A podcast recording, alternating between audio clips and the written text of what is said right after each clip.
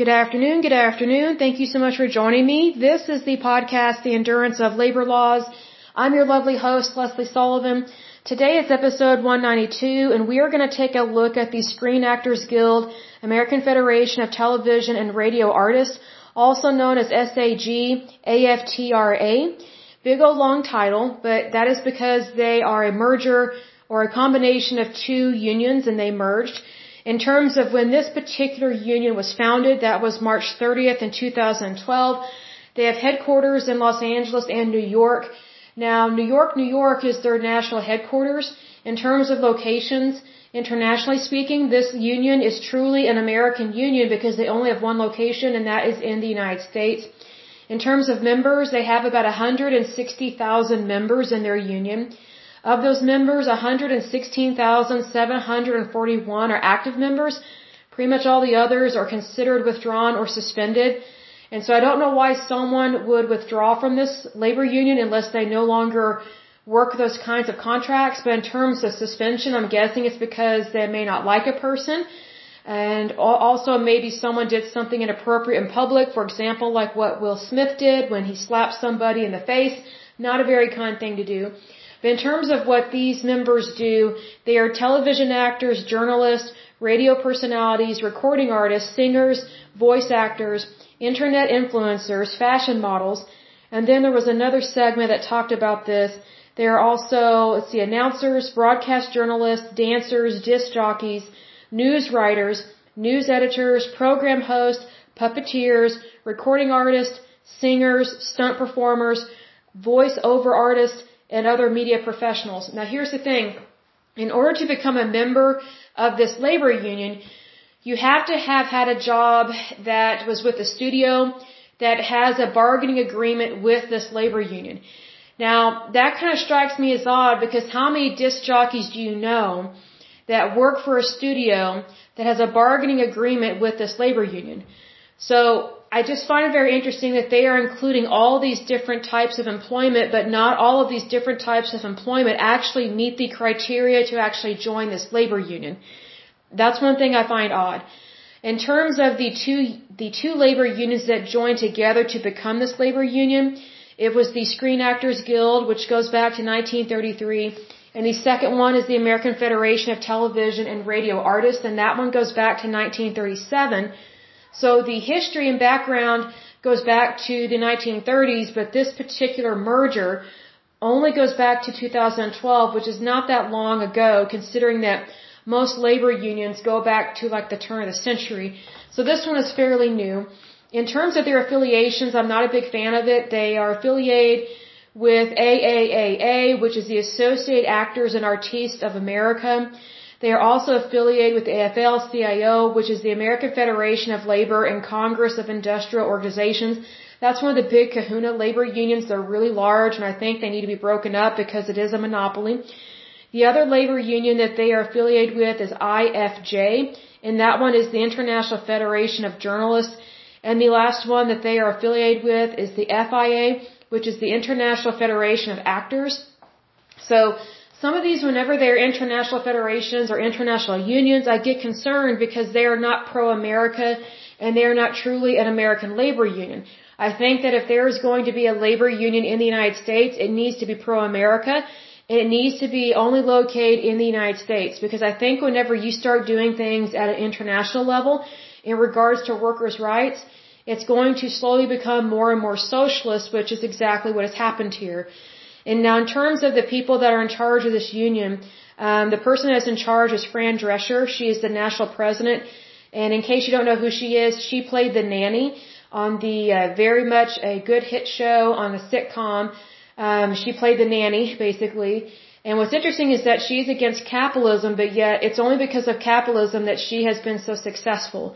So she, she is a socialist, she's anti-capitalism, and yet she's in charge of a labor union. So I guess she fits right in because a lot of a lot of labor unions are um, fascist and socialist in that they are not pro-America.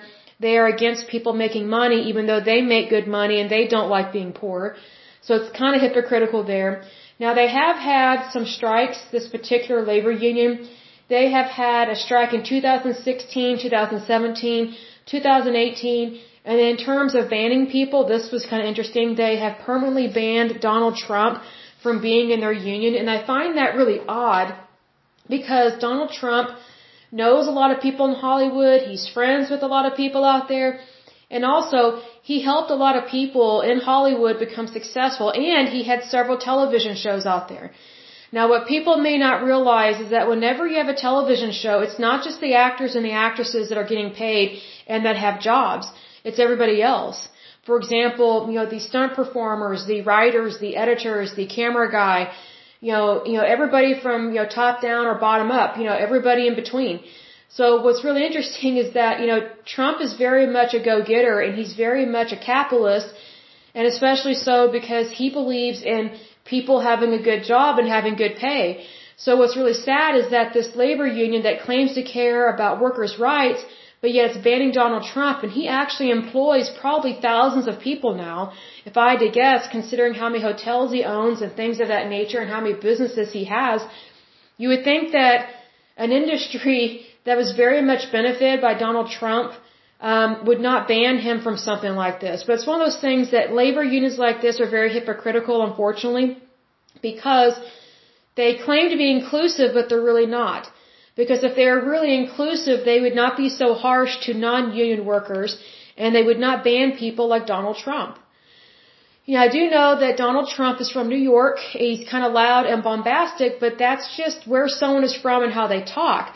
Well, unfortunately, Hollywood and the elitists out there in Hollywood, it's like they can't stand anyone that's really successful or that, you know, had to build their own company and things of that nature. And they're just so anti-money. And I don't understand how someone in Hollywood that is an elitist that makes millions of dollars can be against other people being rich when they are in fact very wealthy. See, that's the hypocrisy of Hollywood and technically of California and they're trying to tell the rest of the United States, you know, how to live their life. That just doesn't make sense to me at all because that's like calling the kettle black. Just makes no sense. So, you know, what's interesting is that a lot of these movie stars and these elitists out in Hollywood, you know, they're they're very much Democrat, they're socialists, some are fascist and Marxist, but yet the only way that they could be rich and successful is because of capitalism, democracy, liberty, and freedom. Because if you don't have those things, you basically don't have a private sector, you don't have an economy, and you don't really have workers' rights whatsoever. So, I just think it's really odd whenever someone tries to go against the very system that actually helps, you know, actually helped them um, become successful and helped protect their workers' rights. And, you know, the very system that is helping them to have a good life now, they want to destroy for future generations because they're so stuck on a political agenda as opposed to what actually works and avoid what doesn't work. But that is kind of the typical nature of these labor unions. They don't understand the economy. They don't understand accounts payable, receivable. They don't understand health insurance. They don't understand that Medicare and Medicaid are actually draining our system, especially the state of California is very much draining our federal government of its money. It, it's, it's ridiculous what it does. Um, labor unions like this also don't understand supply and demand. They, they don't understand the value of a dollar. They don't understand currency. And they just, I don't understand how they don't understand economics. I mean, they, they're just ignorant of it.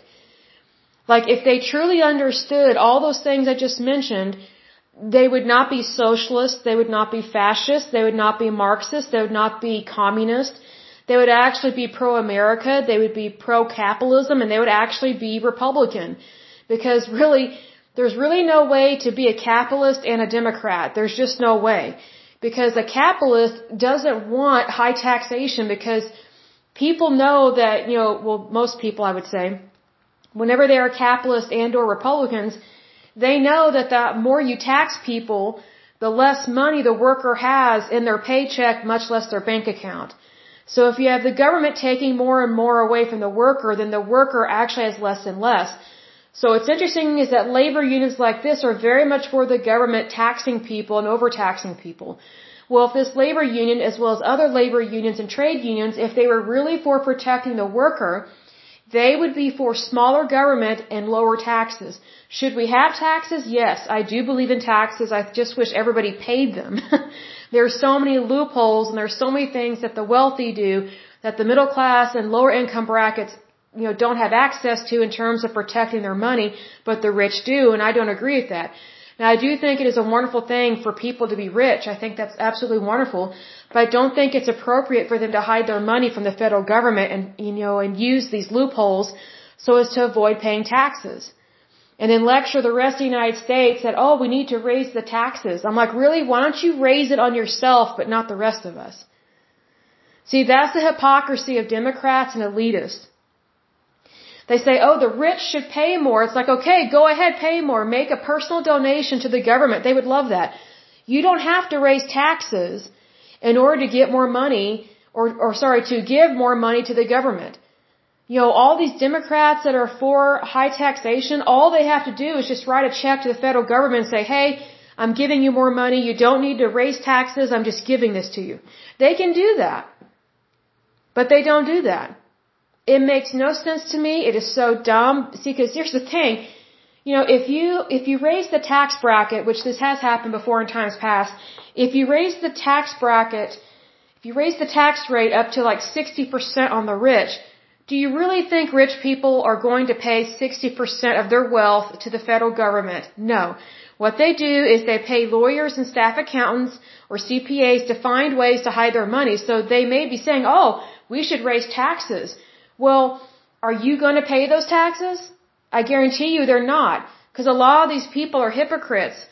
Especially these elitists. Like, you know, that's why you have to be very careful about these people that claim they care about America and then they want to raise taxes like this. It is never a good thing because again, the higher the taxes are, the less money workers have in their paycheck, much less their bank account. And here's another thing people may not realize. Once that money is taken out and given to the federal government, it's no longer in circulation. Like it just basically becomes dead money. It's just, it's not being used anymore. It's just taken by the government and it, the government just swindles it basically. So needless to say, that's why I'm very much in favor of taxes that are no higher than 10%. And that is a low tax rate, but I think that's great. First of all, it would eliminate uh, cheating for the most part. It would eliminate loopholes, and it would eliminate favoritism and nepotism within our IRS tax code. Because one thing I can't stand are, you know, is, is favoritism and loopholes with this stuff. Because it's like, look, just pay what you owe. That's all. Just pay it. just pay what you owe. It's really that simple. But here's the thing. The higher that tax rate goes, the more people feel the squeeze. And it's not just the rich, it's the middle class and the lower income brackets as well. So I, I truly hope that people wake up to the fact that just because labor unions say they care about the worker doesn't mean they actually do. Because if a labor union actually cares about the workers, then it would never want to be Democrat. It would never want to vote for some of the stuff that the Democratic Party is trying to do. Because, you know, at this point, you know, the Democratic Party is very much socialist, liberal, and progressive, and they don't really believe in the Constitution of the United States. I'm like, well, you know, I don't understand how people can be Americans, be citizens of the United States, and yet not believe in the Constitution of the United States because that is where your workers' rights comes from. That's where your freedom and your liberty comes from. So please don't take those things for granted because it would be really sad. Um, but I will go ahead and end this podcast. But as usual, until next time, I pray that you're happy, healthy, and whole, that you have a wonderful day and a wonderful week. Thank you so much. God bless and bye bye.